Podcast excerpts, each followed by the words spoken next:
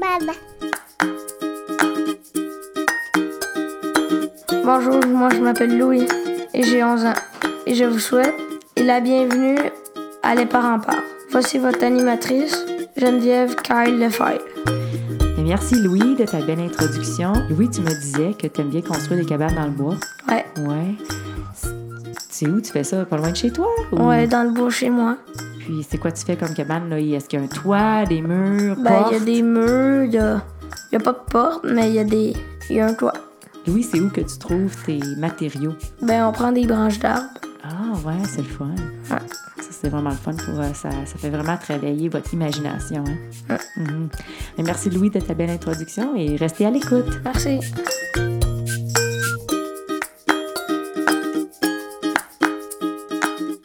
Bonjour tout le monde et bienvenue à Les Parents Parlent. On est aujourd'hui dans la grande région de Montréal. Les Parents Parlent est une conversation qui aide à supporter les mamans et les papas. Notre mission est d'informer, d'éduquer et de supporter les parents avec des enfants de la petite enfance à l'adolescence. Les Parents Parlent est l'édition francophone de Parent Talk qui est née dans l'Ouest canadien. Si vous parlez un peu anglais, je vous invite à écouter nos balados à parenttalk.ca ou sur toutes les plateformes de balados disponibles. On a une belle grande liste qui vous attend. Mon nom est Geneviève Kyle Lefebvre. Je suis l'hôtesse et la productrice de Les Parents Parlent et de Parent Talk. Je suis une maman de deux beaux garçons, Alexandre, qui a deux ans, et Nathan, qui a moins d'un an. Et j'ai 43 ans. Aujourd'hui, on va parler d'un sujet qui me tient vraiment à cœur et j'ai avec moi Lynne Saint-Amand, qui est conférencière et coach d'affaires. Bonjour Lynne. Bonjour. Donc aujourd'hui, nous allons parler de comment s'aimer encore plus fort avant qu'il soit trop tard. Lynn, toi, tu as une copine qui est morte du suicide. Voudrais-tu partager votre histoire?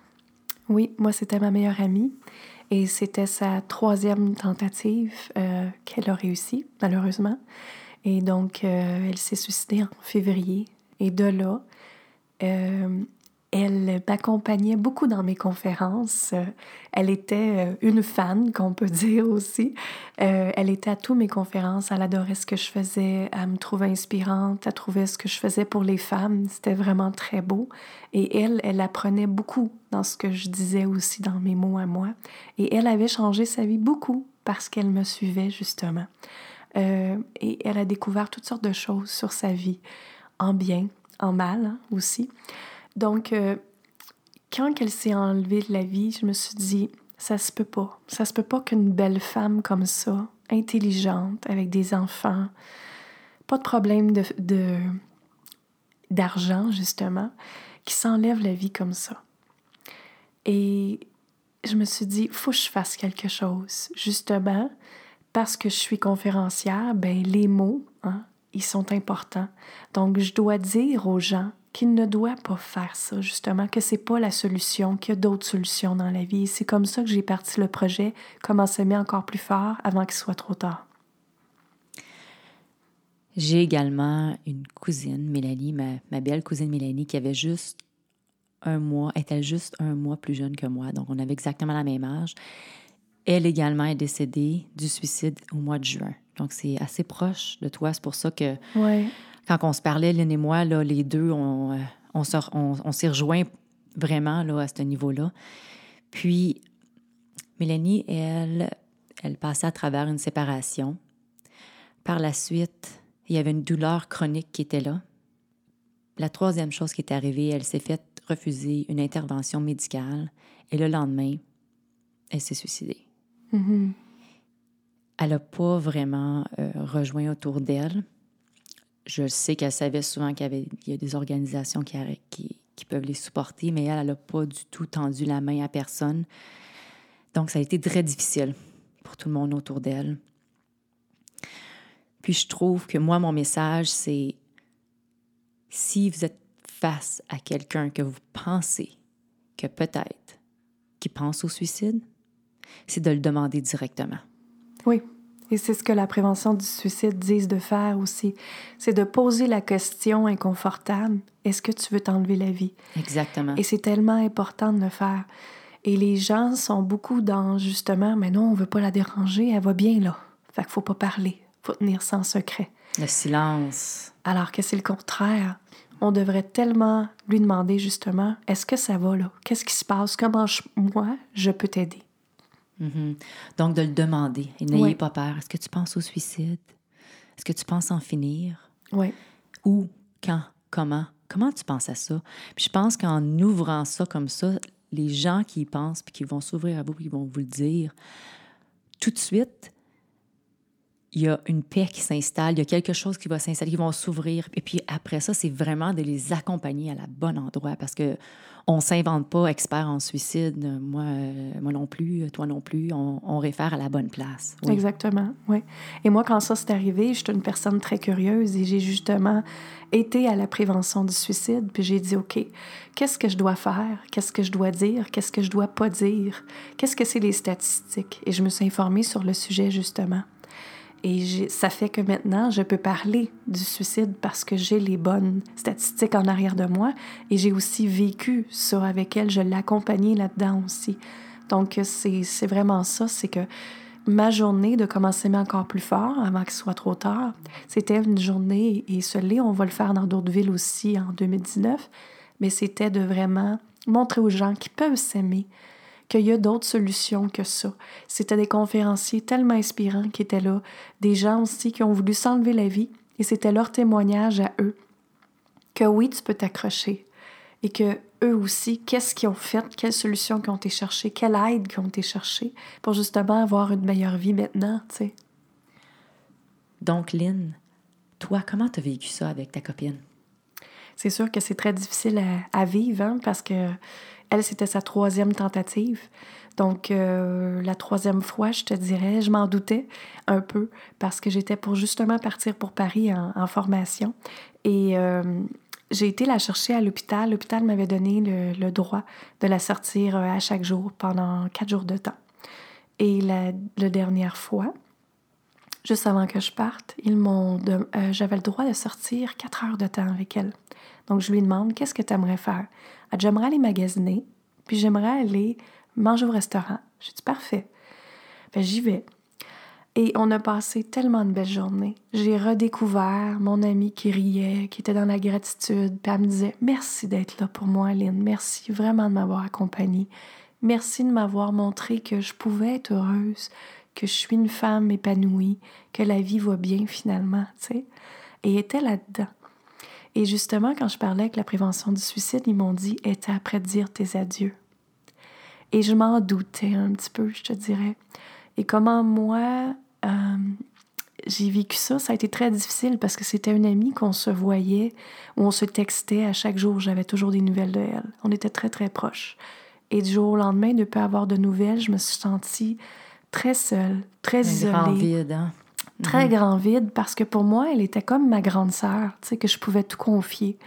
Et euh, ça a été très, vraiment, vraiment très difficile. J'ai essayé de l'accompagner le mieux que je peux. Hein. On peut tout faire le mieux qu'on peut dans la vie, c'est tout. Mais c'est sûr qu'on prend toujours une part de responsabilité que qu'est-ce que j'aurais pu faire de plus? C'est comment j'aurais pu l'aider encore plus? Et on se culpabilise un petit peu avec ça.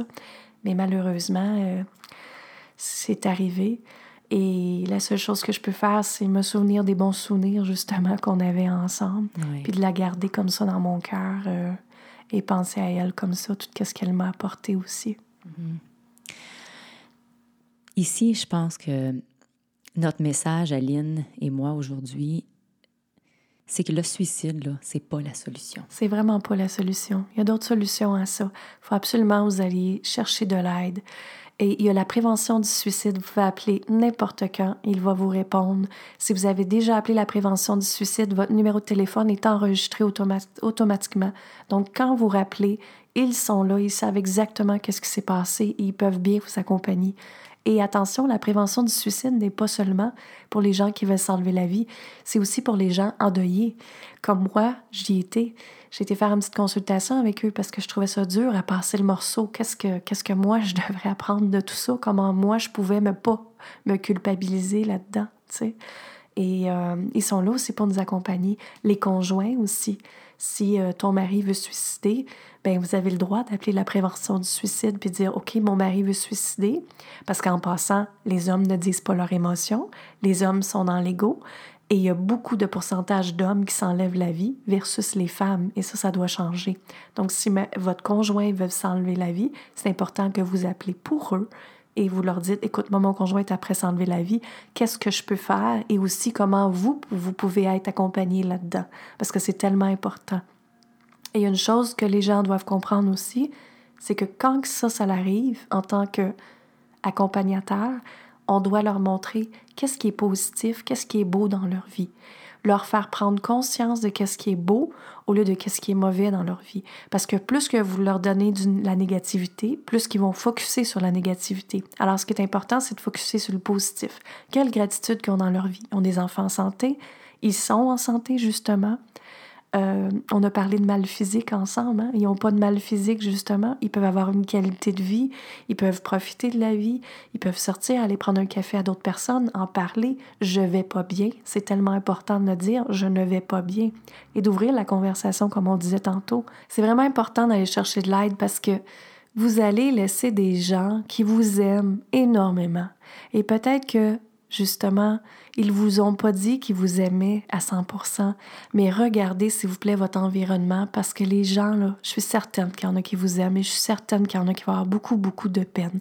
Donc trouvez une autre solution que vous enlevez la vie, allez chercher de l'aide s'il vous plaît parce que vous avez le droit à une meilleure vie, vous avez le droit à vibrer dans votre vie, vous avez le droit à avoir le bonheur, à atteindre le bonheur parce que vous êtes capable de l'avoir et j'en suis convaincue de ça. Donc, s'il vous plaît, allez chercher de l'aide. Absolument, absolument. On peut trouver Lynn sur notre site internet allezparentsparle.ca. Lynn, y a-t-il autre endroit où on peut te trouver? Oui, sur mon site internet linsaintamant.com, sur Instagram Lynn Business Coach et Facebook LinkedIn Lynn coach d'affaires conférencière. Merci beaucoup à toi Geneviève. Merci Lynn, c'est temps de la question curieuse. Oui. Là, je te surprends pas, tu le sais. Hein? Oui. Donc, quel est quel type de sauce préfères-tu sur tes pâtes? Sauce spaghetti, c'est certain. spaghetti. Moi, je suis une fettuccine Alfredo. Ah, ah oui. Donc, sur cette note, on termine l'épisode d'aujourd'hui. Je te remercie encore, Lynn, d'être avec nous. Merci. De prendre ton temps pour euh, nous aider, nous les parents. Mm-hmm. Pour nos auditeurs, si vous avez une question ou vous désirez vous joindre à nous comme expert ou bien comme invité, contactez-nous sur notre site internet allezparentsparle.ca. Vous pouvez trouver nos balados de Les Parents Parlent et Parent Talk sur iTunes, Apple Balado, Google Play et Podbean, ou bien sur toutes les plateformes de balado que vous connaissez. Également, vous pouvez nous suivre sur notre page Facebook, Instagram ou Twitter. Quand vous avez une mini-minute de papa et de maman, faites-nous une petite revue sur Apple Balado, notre page Facebook, euh, Google Podcast. On veut savoir ce que vous en pensez. Souvenez-vous, il n'y a rien de mieux que d'être supporté par des parents qui font la même chose que vous. Les Parents Parlent est une plateforme sans jugement et où on encourage la libre expression. Merci d'être à l'écoute et passez une belle journée. Au revoir. Avertissement. Le contenu diffusé dans cet épisode ne sert qu'à des fins d'information et ne remplace pas l'opinion d'un professionnel de la santé. Les propos et opinions tenus par l'hôtesse et ses invités ne peuvent pas engager la responsabilité de Parent Talk Inc. Merci et à la prochaine!